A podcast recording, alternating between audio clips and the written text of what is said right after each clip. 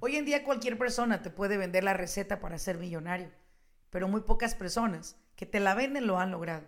El día de hoy voy a entrevistar a una persona que ha logrado convertirse en millonario, en influencer y sobre todo en inspiración para nuestros latinos en los Estados Unidos. Sin más ni más, arrancamos con el siguiente episodio.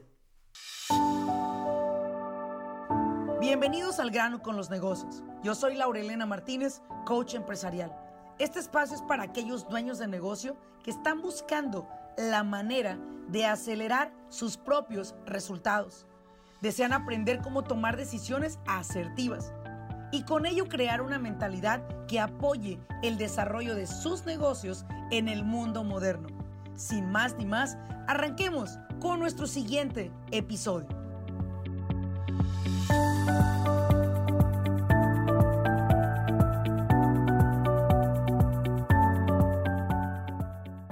Regreso acá una vez más en el podcast Al Grano con los Negocios y el día de hoy tengo el honor de tener a un gran amigo, una persona que admiro bastante y él es Álvaro Preciado. Albert, bienvenido a mi podcast de Al Grano con los Negocios. Qué honor tenerte acá. De verdad, muchísimas gracias. Es un placer, gracias por tenerme.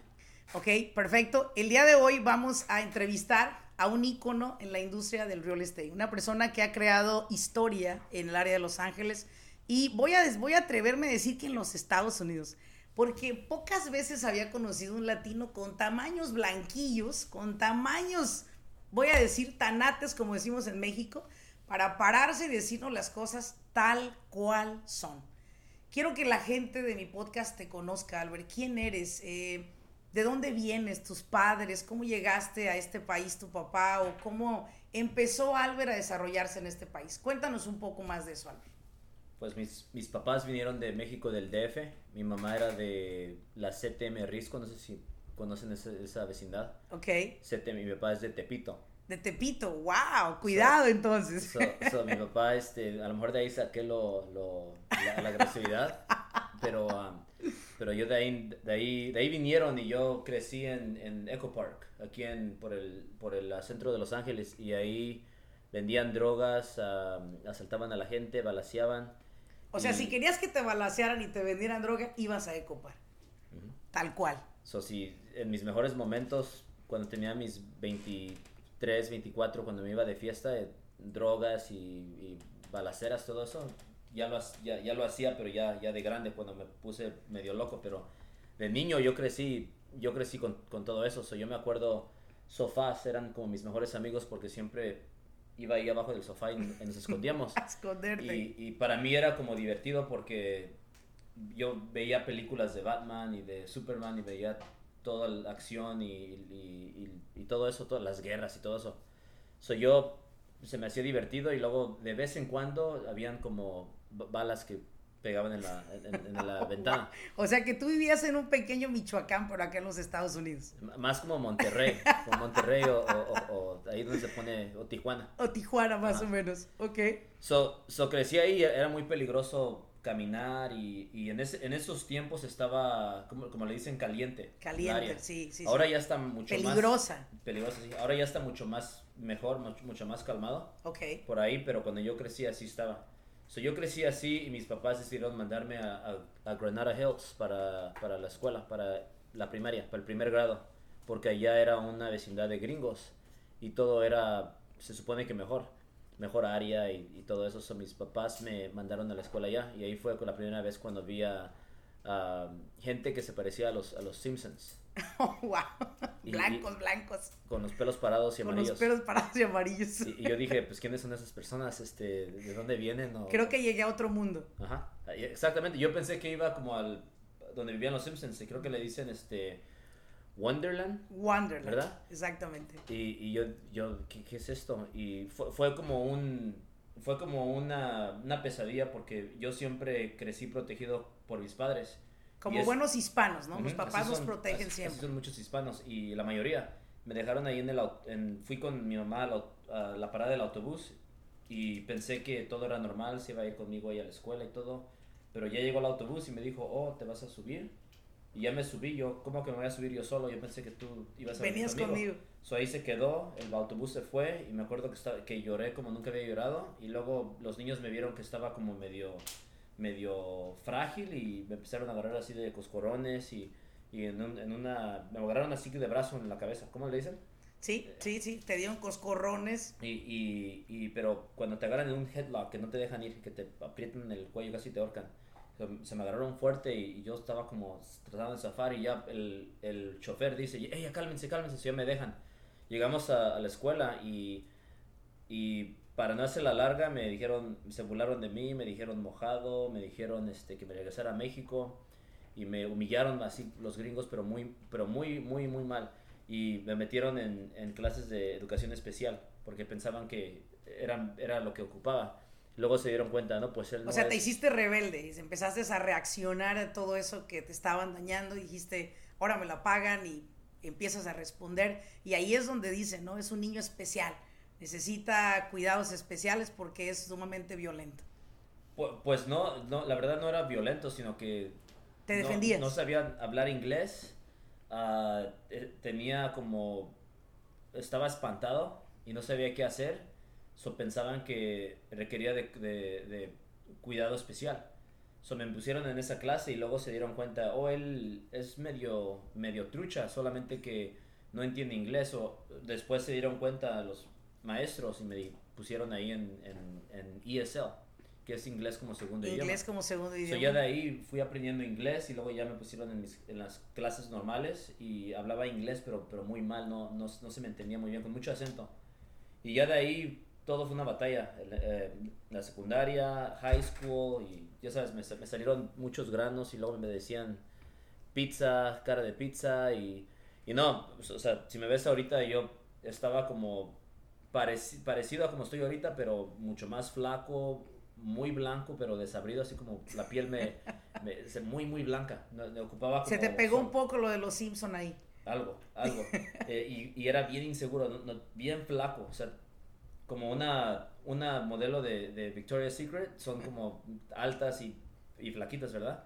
Pues yo estaba así de alto y así de flaquito. No, no muy alto, pero 5'9 y 120 libras es como bueno para un, una supermodelo de... Sí, sí, de- pero, no, pero, pero no para un latino así de México, que los mexicanos tienen músculos y tan... Sí. tan- Ahora, e- escucho, no te tocó fácil, te tocó difícil eh, adaptarte porque es una adaptación de ser un chico de familia mexicana, hispana, llega a Estados Unidos, tu familia se, se adapta también a este país a la par que tú.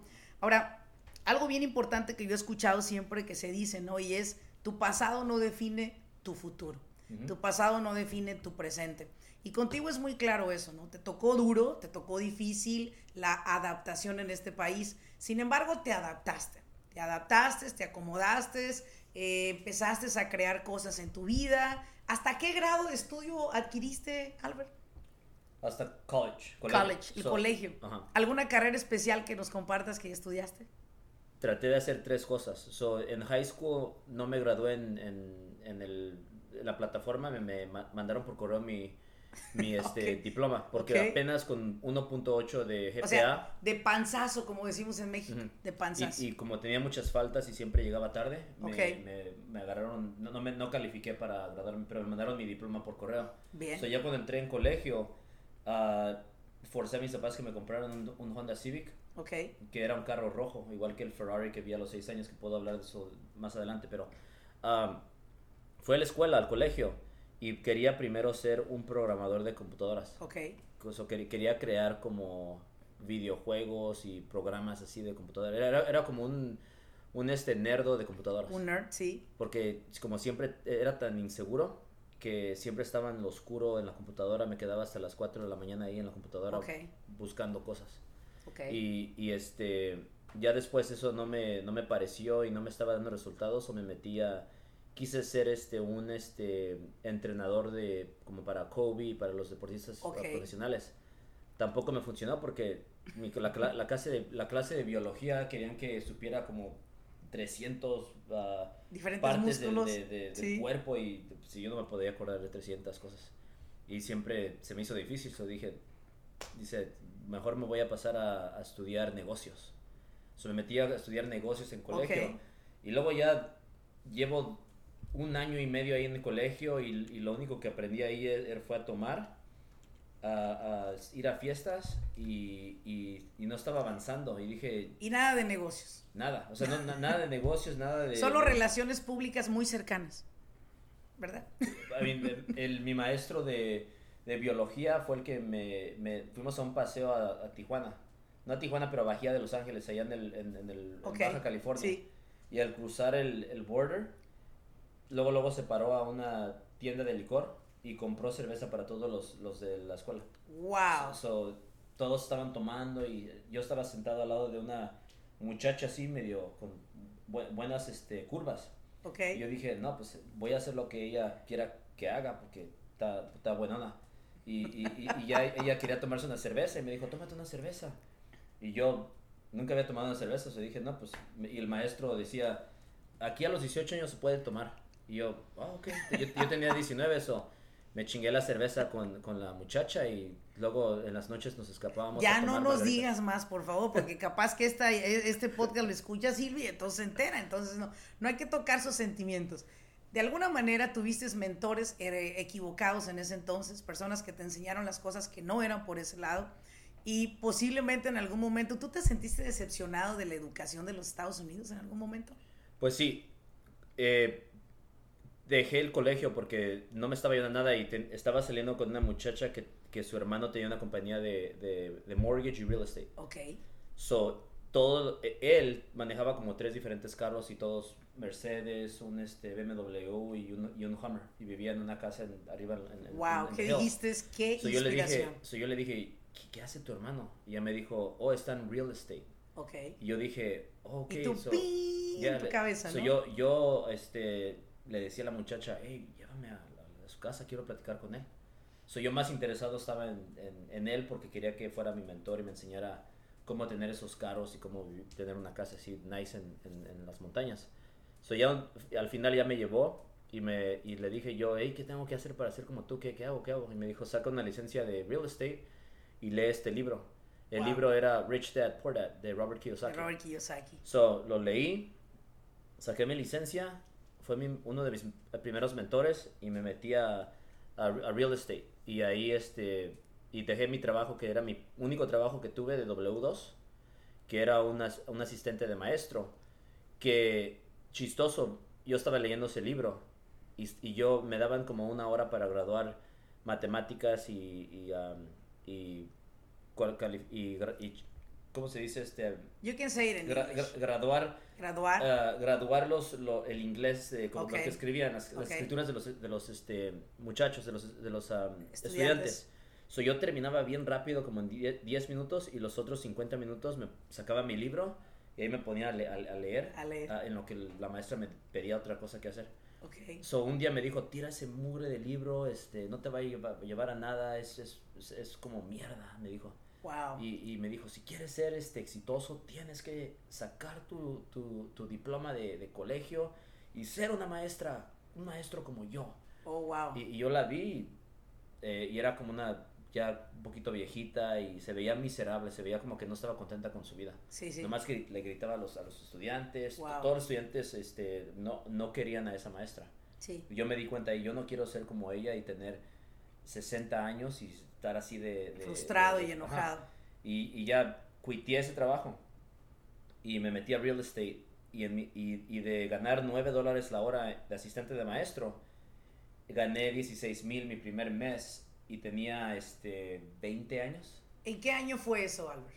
Eso fue en el año 2000, 2004. En el 2004, o sea, estamos hablando que del 2004 al 2020, que estás hablando de 16 años aproximadamente, ¿en quién se convirtió Albert en esos 16 años? Vamos a mover un poco la historia hacia, hacia el presente, hacia donde estás ahora, que eres padre de dos hermosas niñas, eres un hombre casado, eres un empresario exitoso.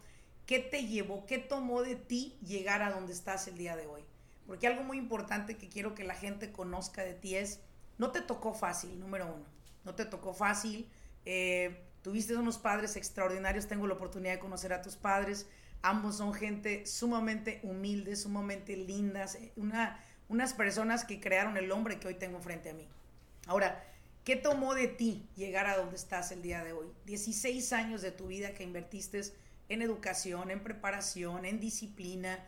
¿Tú qué le podrías decir a las personas que en este momento se encuentran quizás en esa etapa en la que tú te encontrabas, en la cual estabas frente a un sistema de educación que valía mierda, esa es la realidad en ese entonces, y posiblemente muchas escuelas siguen impartiendo ese tipo de estudios. No estoy en contra de estudiar, creo que no quiero que malinterpreten esto, creo que estudiar te brinda algo muy importante, muy bien, perfecto, si te gusta, hazlo. Sin embargo, sé y me queda claro de que solamente el ejemplo tuyo y el de muchísimas personas, que un certificado de universidad o un certificado de un colegio no te da la seguridad de que tú vas a ser exitoso. La realidad es que veo personas como tú y otras personas que también han dicho, caí del colegio, me salí y emprendí mi propia carrera por mi cuenta. A ti te dio por irte a la industria del real estate, vistes que había oportunidad, que había, había futuro, porque ya lo viste en algunas personas que les estaba yendo bien. Sin embargo, mi pregunta sería, ¿qué le dirías a esas personas que ahorita en este momento quizás se encuentran en esa edad Vamos a hablarle a esos jóvenes, esos millenniums o, generación X, que están perdidos, no saben ni para dónde darle. Hoy en día sabemos que las universidades son el mejor negocio del mundo. ¿Por qué? Porque cobran miles de millones de dólares y al final del día sales y no te aseguran tener una carrera exitosa. Posiblemente eres un buen doctor, puedes practicar, posiblemente eres un abogado, pero todo queda en tus manos al final del día, que seas exitoso o que no lo seas. ¿Qué le dirías a ellos que ahorita en este momento quizás están pensando, voy al colegio, no voy al colegio, o ya me gradué, ahora qué hago con mi vida? ¿Qué podrías decirle tú a ellos? Pues muchos de ellos, este, a mí, muchas personas, muchas personas que tienen, este, que se recibieron, trabajan para mí. Yo no me recibí. Y muchos de los que se han recibido, hay muchos que han trabajado aquí y no la han hecho y se han caído. ¿Qué crees tú que hay en la persona que lo hace, de, lo hace rendirse? Give up. ¿Qué crees que hay? Es cuando se rinden una vez, son este, rendidores para de por vida. Se rinden toda la vida. Y, personas así como tú, como yo, como muchas personas ah, que no se rinden, no importa qué tan difícil sea la circunstancia, pero nunca se rinden. Es como al, ya está en su DNA, se puede decir. Sí. No tienen, no tienen, uh, no son rajadores. Sí. Pero lo que yo le diré a todos que están viendo esto es que cuando eran niños no tenían un este límite. Como los niños, tú ves que cuando quieren leche los babies van con la mamá y no le piden permiso.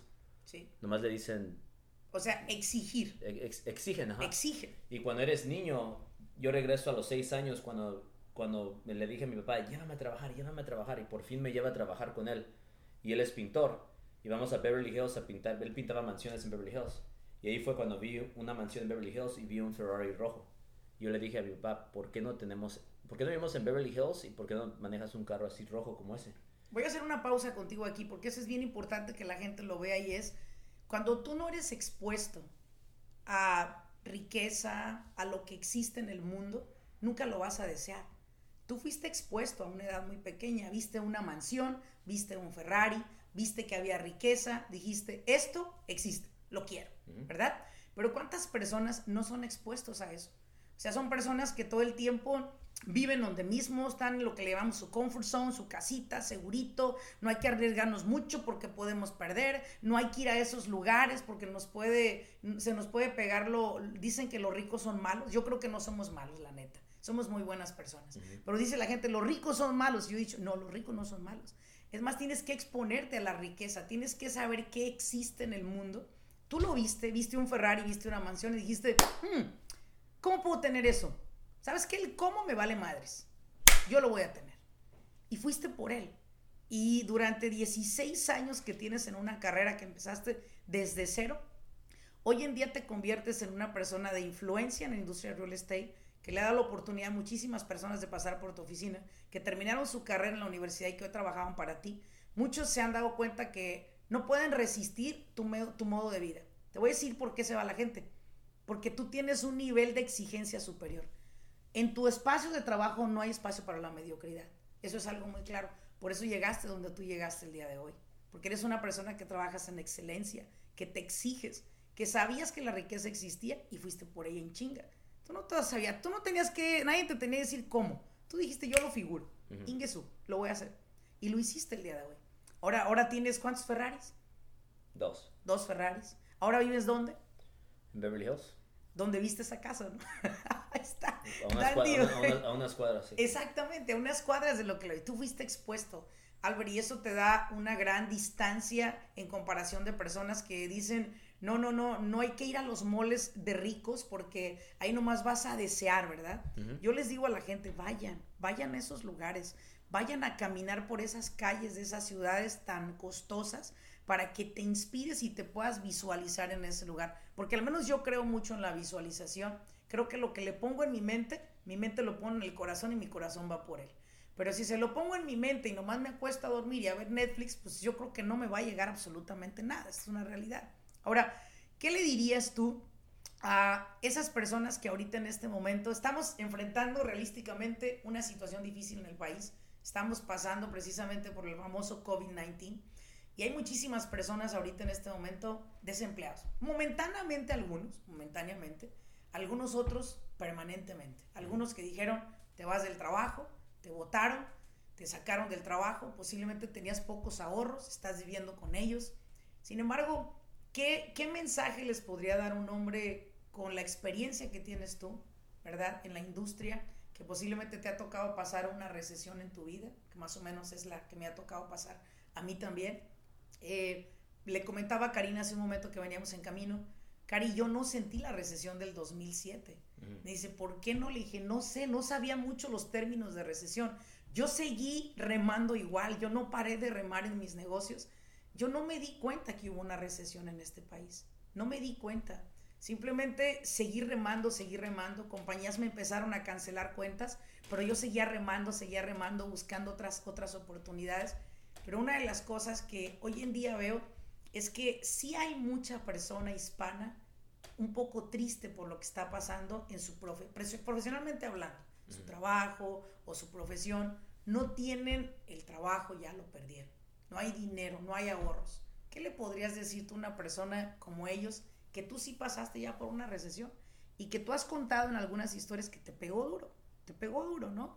¿Qué aprendiste que podríamos compartirle a ellos? ¿Qué te parece si me das tres puntos que les puedan servir a ellos ahorita en este momento, que les dé esperanza? Nada está perdido.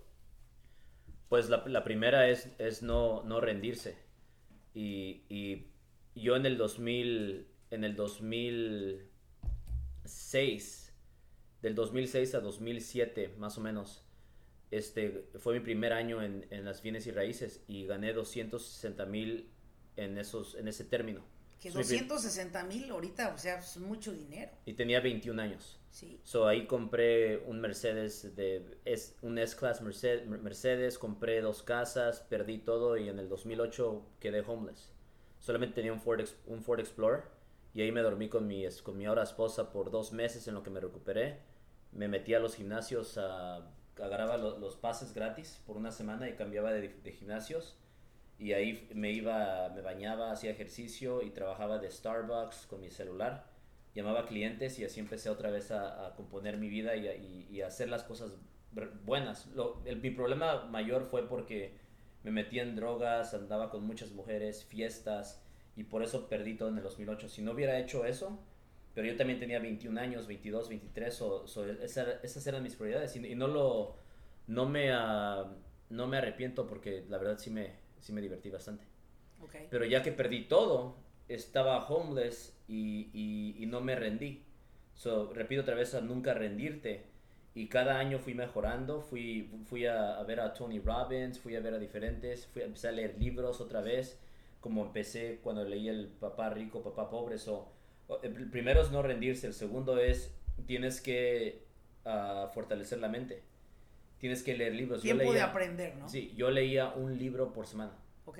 So, so, si la gente, si hay muchas personas que están viendo y, y están en casa y no están haciendo nada, no están mejorándose cada día, ahí está el problema. Tienen que ir a, a seminarios, tienen que ir a aprender de diferentes cosas y, y siempre mantener esa mentalidad de nunca rendirse.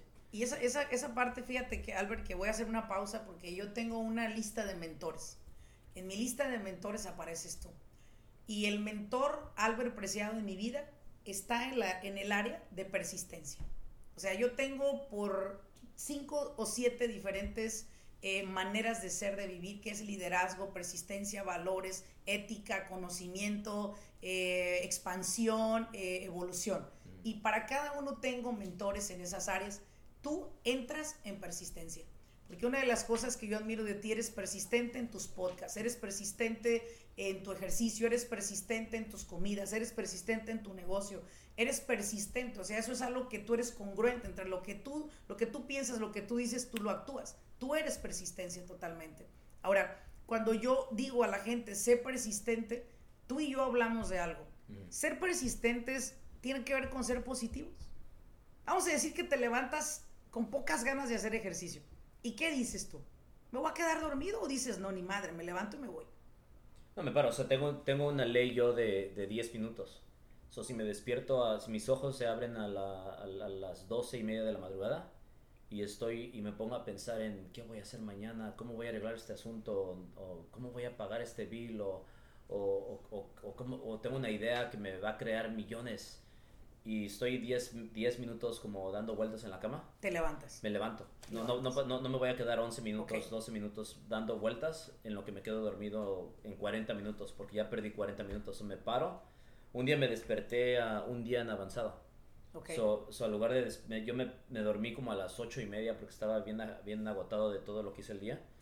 Y me desperté, era, eran las... Era, me desperté, me paré, hice mi rutina, me estaba lavando los dientes, me enjuagué la cara.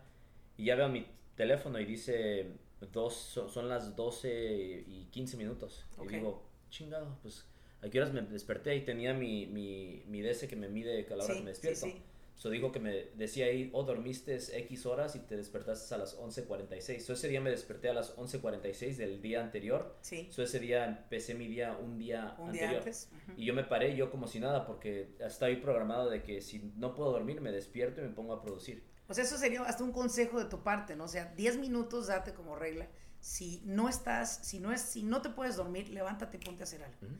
Esa es una parte importante. O sea, persistencia, lo segundo, educación. Porque muchos dicen, no, pues, ¿qué, ¿cómo te motivas? ¿Cómo te mantienes así tan motivado? Y, si te despiertas y ves a, ves a tu novia o a tu novio o a tu esposa, a tus hijos, y eso, eh, y eso no te motiva, yo estás, no sé qué te Estás perdido, échate un brinco del balcón y mátate. Sí. Porque no, no, tienes, no tienes solución. No tienes nada por qué vivir. Y, exactamente. soy, soy yo, no, yo me despierto y nomás al ver a mi, a mi hija y a mi otra hijas, hija. Hijas, ahora, Y, y, a mi esposa. Y luego tengo esa imagen de que mi papá me dijo, Alberto, Ferrari Beverly Hills no es para nosotros. Y yo le pregunté, ¿por qué?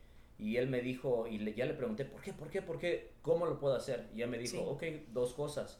Mientras nunca te rindas y mientras trabajes más que todos, que es algo que, que también agregaría aquí, trabaja más que La todos. La tercera sería trabaja más que todos. Que, que, que, también tiene que ver con persistencia y con drive. Ya es que mi, mi, evento se llama Driven. Driven aquí arriba. So, drive, persistencia, eh, tiene que ver todo con ser trabajador. Y muchos milenios son el futuro.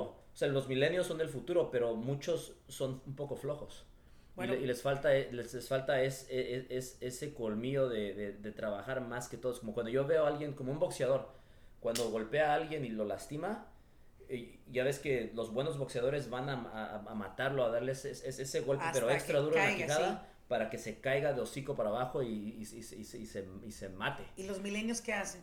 Ve, ven a alguien un poquito dolorido y se echan para atrás y dicen, ah, déjame este, esperar, me voy a Deja que se levante mientras me duermo un rato. Como yo, yo soy como un, un, tiburón, yo veo a alguien con sangre y voy a, comérmelo.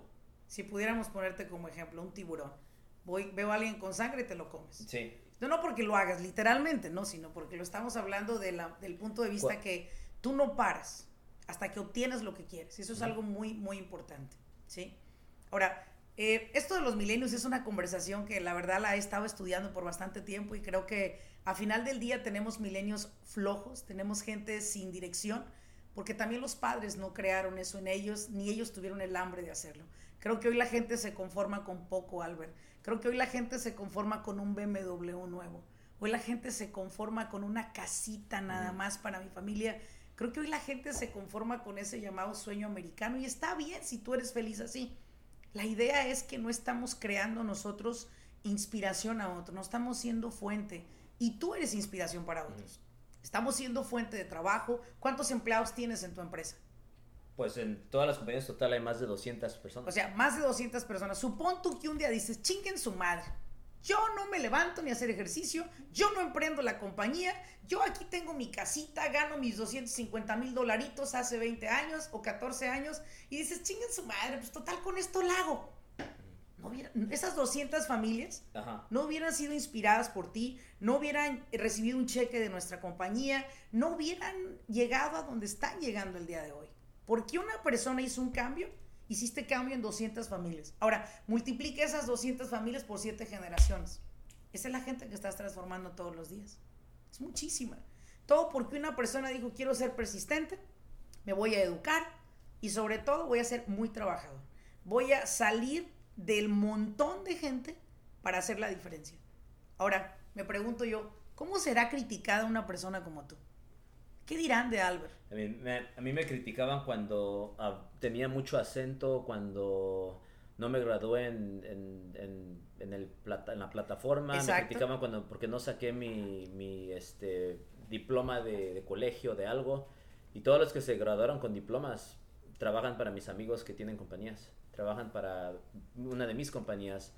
Y muchos de ellos están endeudados con préstamos de escuelas y, y están...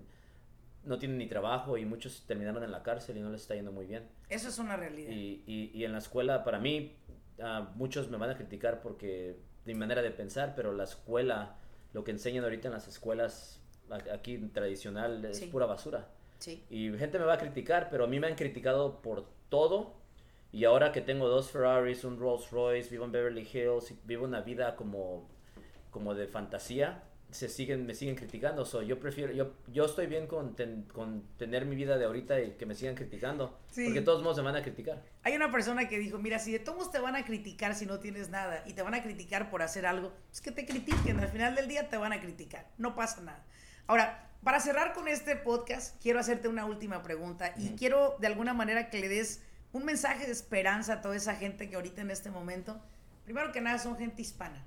Son personas que posiblemente actualmente en este país están queriendo hacerla, están queriendo cumplir ese sueño americano.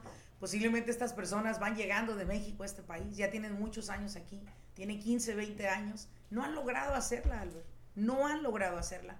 Y ahorita que se suma esta situación que está pasando en cuanto a lo del coronavirus y tanto desempleo que está habiendo, ¿qué le podríamos decir a esas personas? ¿Qué esperanza tienen ellos en la industria del real estate actualmente? Pues 80% por lo menos de todos los que trabajan para, para las compañías en total, porque son cuatro compañías que tenemos, son hispanos. 80% de ellos. Y, y, son millennials. Y son millennials. Y, y ahora te digo, ah, el problema con, con, la mayoría de los millennials ahorita es que, que, que, que son bien este, flojos y, y, como un poco tontitos. Y están como, ah, como oh, oh, oh, puedo crear mi idea de millonaria y voy a trabajar nada más dos horas por día. Oh, oh, oh, se le está cayendo el pelo, están bien lorenzos. Y, piensan que, y, dicen, yo aquí voy a agarrar un Ferrari, un Ferrari, y luego terminan con su BMW. Okay. Y, y, se conforman. Y luego dicen, oh, y luego ellos son los que se rinden y toda su vida se van a seguir rindiendo, rindiendo, rindiendo. Van a cumplir 30, 40 y van a seguir viviendo con sus papis. Si tú te rindes una vez, te rindes siempre. Eso es una realidad. Ahora, voy a preguntarte algo, Albert. ¿Cómo te ves en cinco años? Primero que, que diga eso, nomás déjame agregarle un minuto más. Ah, tengo, tengo a muchas personas aquí que no nacieron en Estados Unidos, que nacieron en Guatemala, en México, que no tenían este, no, no, vinieron con documentos y luego consiguieron sus documentos. Y, y muchos que están, eh, que están consiguiendo sus documentos y esos son los más trabajadores de todos los que... no, no es nada personal con los que nacieron en Estados Unidos, ¿verdad? Pero la realidad es que mucha gente mexicana que vino a Estados Unidos y que ha adquirido un estatus migratorio legal, o inclusive los que no lo tienen. Tengo un cliente actualmente que lo estoy dando consultoría. Él tiene una empresa de chiles secos en, aquí precisamente en el mercado de Los Ángeles y aproximadamente vende entre 15 y 17 millones de dólares al año. De ahí tiene un retorno de inversión de aproximadamente el 35% de su empresa. tú sacas los números. Es una persona que no puede viajar en un avión porque no ha tenido una identificación. Me dice, Laura Elena, ¿qué hago? Y pues réntate un avión privado. O sea, pues haz lo que tienes que hacer. Tienes dinero, hazlo, inviértelo. Y lo ha hecho. Entonces, creo que es una excusa también lo que tiene la gente en este país que dicen, lo toman todo por, como por hecho, Albert. Los que son nacidos en este país. No tengo nada en contra de la gente que nació en este país. Yo soy mexicana. Sin embargo, creo yo que sí hay que tener más hambre. Porque tú les das mucho de comer. Tú estás dando todo el tiempo contenido, estás en Instagram muy activo. Haces una gran labor por nosotros, por todos los que te seguimos. Pero el punto es, ¿en qué momento esa gente que está viendo esta información no tiene hambre?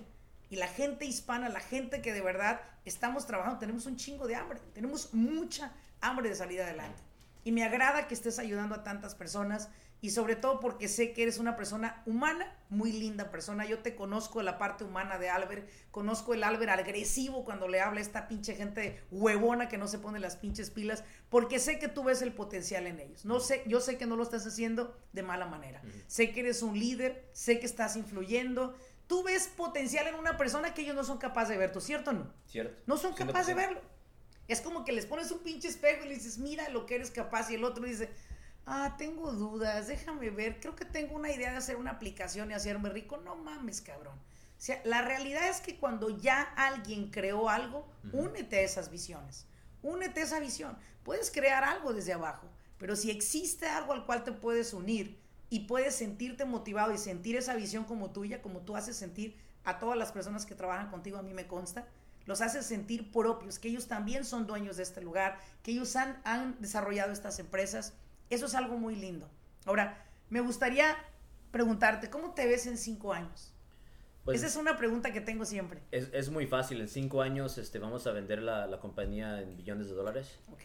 Y me voy a dedicar 100% en, en uh, crear crear este material, o sea, crear uh, media o media. O, sea, voy a crear uh, información para, para enseñar a, al mundo y, crear a todos para ser mejores. O sea, en cinco años tú te ves como, bueno, ya vendiste tu empresa en cinco años. Y Por billones. y te vas es muy importante. Billones. Un número. ¿Un número? Lo vamos a ver en cinco años este video y vamos a decir bingo. Mi, mínimo, mínimo dos billones. 2 billones de dólares se va a vender esta empresa. Mínimo. Excelente, mínimo. Ok.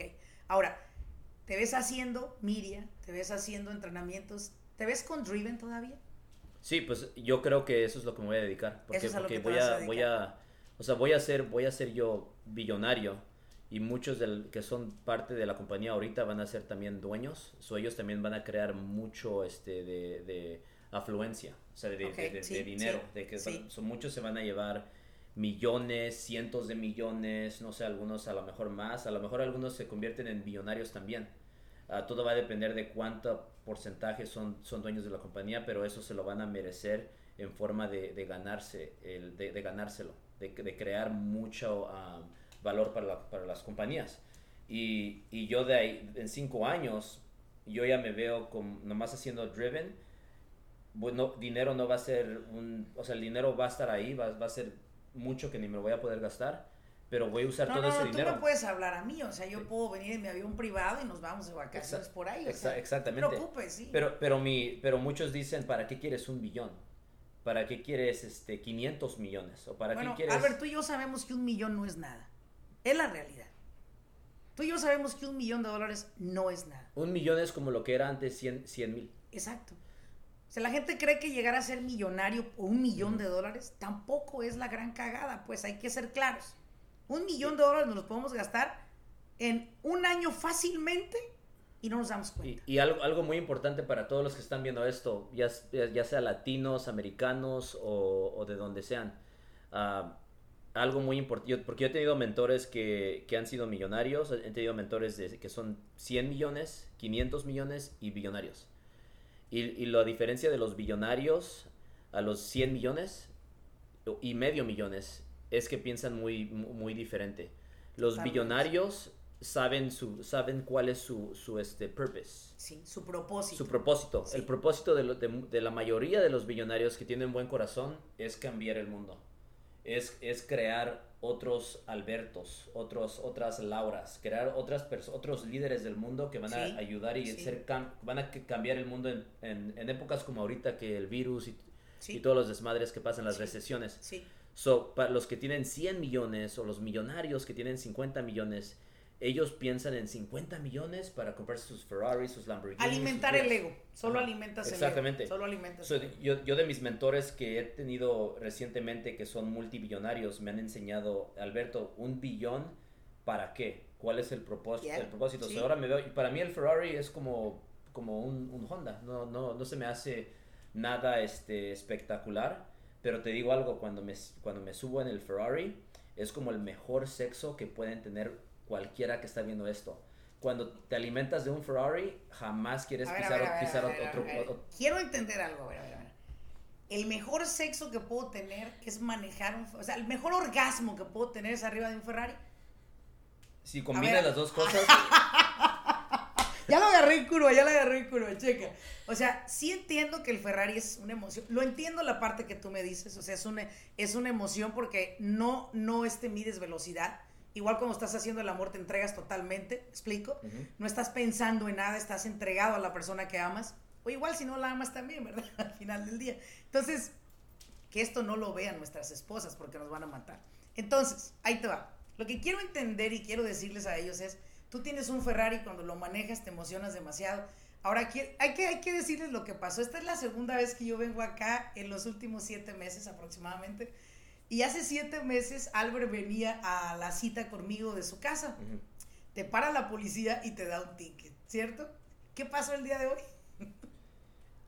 Fue un poco diferente, porque la primera vez veníamos en el Rolls Royce y, Silvia y yo íbamos, eh, ella iba en su teléfono, yo en mi teléfono y teníamos música y estábamos como bailando, en el carro.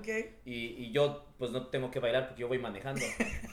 pero yo estaba, estábamos ahí nomás divirtiéndonos y, me pararon, me dieron un ticket por estar en el teléfono. me mandaste una fotografía y me dijiste, mira amiga lo que pasó, pinche policía hater, I remember.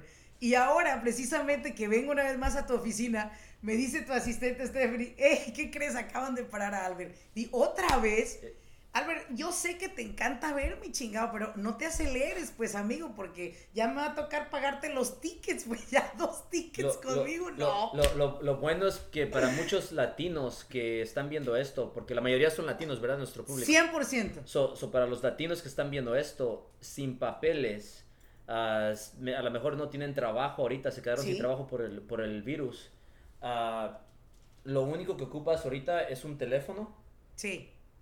Y, Instagram, Facebook, y pónganse a promoverse ahí. Sí. Y, a que la gente los conozca. Porque, por ejemplo, uh, ¿qué pasó con Kim Kardashian? Ella creó buenos ángulos en, en su cuerpo y así agarró atención. Sí. Y, mira las hermanitas que siguieron. Dijeron, oh, e-, eso sirve eso funciona, o todas le copiaron y ahora una tiene 19 años y es millonaria. Es la más millonaria de todas. ¿Y, y, y, qué hizo? Copió lo que, lo que funcionó. O sea, quiero, quiero, quiero que veamos el mensaje que Albert nos da y es, no tenemos que inventar absolutamente nada. La realidad es que podemos copiarte a ti. Podemos copiarte a ti. ¿Hay algo malo en copiar a una persona que ha tenido éxito? En lo más mínimo. No hay nada de malo copiarlo. ¿Explico? Nomás hay una cosa que yo siempre digo, una copia nunca será una original. No trates de copiar las palabras de Albert con tus propias palabras. No trates de volarte el contenido de Albert, crea tu propio contenido. Pero al final del día, sabemos que entre, dentro de todo esto, Albert, tú nos das mucha esperanza. Y nos das esperanza a mucha gente que te está viendo, que hoy en día sí se encuentra decepcionado de lo que está pasando.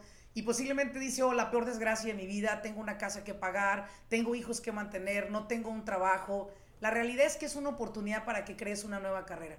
Real estate es una nueva carrera definitivamente para y, Y tengo que decir algo, como primero que nada, este, quiero que sepas y que tu público sepa que, que yo te veo a ti y veo cuánto has, cuánto has crecido de, en un año que, que te conocí o más o menos. Sí, sí. Y, y ahorita es solamente el inicio de, de, ti. Tienes como, imagínate en el 2021, 2022, ¿dónde va a estar Laura? So, también mucho, este mucho, este, mucha alegría, mucho, nosotros, ah, yo, Silvia y, todo mi equipo está muy, este, muy excited, muy, estamos muy orgullosos de, lo que estás haciendo tú para la comunidad latina. Muchísimas gracias, Albert, gracias. Y, y sí, sí lo estamos nosotros de ustedes. Creo que una de las cosas que yo aprendí es a crear alianzas con gente que se está moviendo. Con gente que está creando algo. La verdad es que muchas personas me llamaban y me decían, Laura, vamos a tomar un café. Y yo decía, no mames, yo no voy a tomar un café contigo. No tengo tiempo. Yo invierto mi tiempo con personas que me inspiran, con personas que me pueden enseñar algo, como es el tu caso, y muchísima gente querida que yo aprecio y que yo admiro por todo lo que está haciendo. Entonces, voy a cerrar esta, e, esta entrevista diciéndote gracias. Gracias por existir, gracias por ser ese cambio para muchas personas y gracias por inspirarnos. No dejes de hacerlo, en lo más mínimo. Va a haber gente que habla, va a haber gente que no, no piensa, no conecta lo que piensa y nomás le habla por hablar. Pero al final del día, una de las cosas que siempre he dicho, no pares. Porque lo, lo que sí me queda claro, Albert, es que al final cuando nos vamos a nuestros hogares, nosotros somos que disfrutamos de lo que hemos creado. Cuando nosotros llegamos a nuestras oficinas, disfrutamos de cuánta gente le podemos dar trabajo no pares. Si tú eres una persona que en algún momento te sientes decepcionado porque alguien habló de ti, no pares, no pares, no pares. No pares hasta que logres lo que tú quieras. Así que, Albert, thank you very much. Y también, Laura, algo, algo que, quiero agregar. Si ustedes algunas veces se sienten como ya no puedo más, es, ya es tiempo de rendirme. Sí. Muchas la mayoría de las veces, una pulgadita están de conseguir el, objetivo. ¿Sí? Y yo siendo quien soy y lo que tengo y todo lo que he conseguido y los, todos los accomplishments que gente ve, uh, yo 80% de las veces me despierto y no quiero despertarme. Digo, eh, quiero dormir un poco más o, hoy no quiero hacer nada. Y tengo que convencerme de que me tengo que parar porque no me queda otro, no, yo digo, no, no tengo otro, no, no, me tengo que parar, no importa. So, siempre la mayoría de las veces tengo que hacer lo que odio hacer, pero yo lo hago. Y luego ya después pasan unas horas y ya me siento bien y ya mi mente se me arregla y ya estoy, oh, todo está bien y, ya, sigo, pero tienen que ser guerreros y, y, si piensan que mi vida, la vida de Laura o la vida de los billonarios es perfecta y se despiertan con mucha alegría de, trabajar y, matarse, matarse trabajando, no. No, es, no, no, es así. So, si ustedes ahorita están sin trabajo o están sin, ah, pasando cosas muy difíciles, no se rindan, párense y, acción. Háganlo aunque no tengan ganas. Háganlo aunque no tengan ganas. Una, una teoría que yo tengo y que le aconsejo mucho a mis estudiantes es, cuando te despiertes, no negocies con tu cerebro, porque casi siempre él va a ganar, porque él ha hecho contigo lo que ha querido hasta ahora. Entonces no le preguntes, solo levántate y hazlo, punto. Porque en el momento que le empiezas a preguntar, ¿Cómo ves? Nos despertamos, nos quedamos otro ratito, eh, abrazamos a la esposa, eh, besamos a la niña, haré ejercicio hoy, lo hago más tarde. En cuanto empezamos a negociar, el cerebro empieza a usarnos como su prostituta favorita, tú lo has dicho muchas veces, y nos hace hacer cosas que no queremos hacer y que no nos van a llevar a donde queremos. Entonces, hazlo aun cuando tengas menos ganas de hacerlo, porque ahí es donde está esa, esa pulgada que tú llamas de llegar a lo que quieren. Amigo, thank you very much. Gracias. Fue una excelente entrevista. Gracias por toda la información. Espero que a todos les haya dado esta información un feedback. Por si te querías rendir, date cuenta que no eres el único que lo ha querido hacer. Albert lo ha querido hacer muchas veces, Laurelena también muchas veces, pero no nos hemos rendido y estamos aquí parados por ti y por todo lo que viene, porque lo que viene no se, no se parece ni poquito a lo pasado. Ahorita lo que viene es algo muy lindo en nuestras vidas. Aprovechenlo y nos vemos en el siguiente episodio en Al grano con los negocios. Muchas gracias, hasta luego.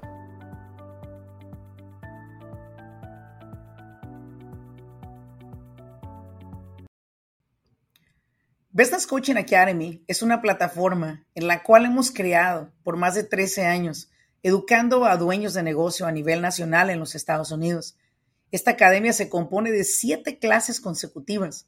La finalidad de esta academia es no solamente informar a los dueños de negocios sobre las leyes de los Estados Unidos para beneficiar su negocio, sobre todo también para cómo se pueden perjudicar si no la siguen, sino lo que estamos buscando a través de esta academia es educarlo a usted.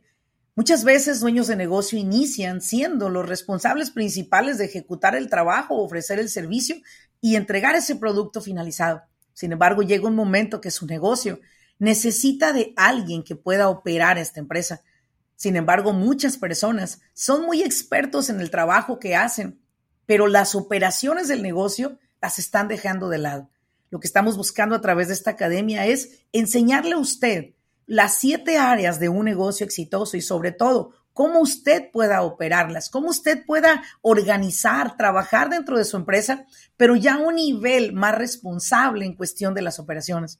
La Academia de Business Coaching es completamente en español. Es un programa que durante tres horas cada semana, durante siete semanas, estamos aprendiendo en cada una de las clases tres nuevos temas por noche. La idea es que usted lo pueda implementar en su negocio y pueda ver la diferencia. Más de una vez estoy segura que se ha sentido frustrado porque usted no tiene los contratos adecuados para su negocio. Personas le quedan a deber. La gente no cumple con las promesas que le hacen. Estoy muy segura que ha tenido problemas con sus empleados. Quisiera saber cómo contratar personal de manera más efectiva y sobre todo llevándolo todo al margen de la ley. Quizás más de una vez no ha dormido pensando, ¿qué tal si el IRS me audita? Usted quiere saber cómo organizar ese departamento de contabilidad para evitar esas auditorías que pueden llegar a ser de alguna manera detenidas, pero que no se detienen. ¿Por qué? Porque no sabemos organizar ese departamento, que es uno de los departamentos más sensibles que tiene cada empresa. O quizás posiblemente usted le preocupa el hecho de que quiere escalar en el negocio, pero no sabe cómo registrarse, cómo sacar licencias para trabajar con gobierno. Todo eso y más a través de la Academia de Business Coaching Academy usted va a aprender. Esperamos que en la próxima academia usted pueda ser parte de ella, porque a usted yo lo estoy buscando.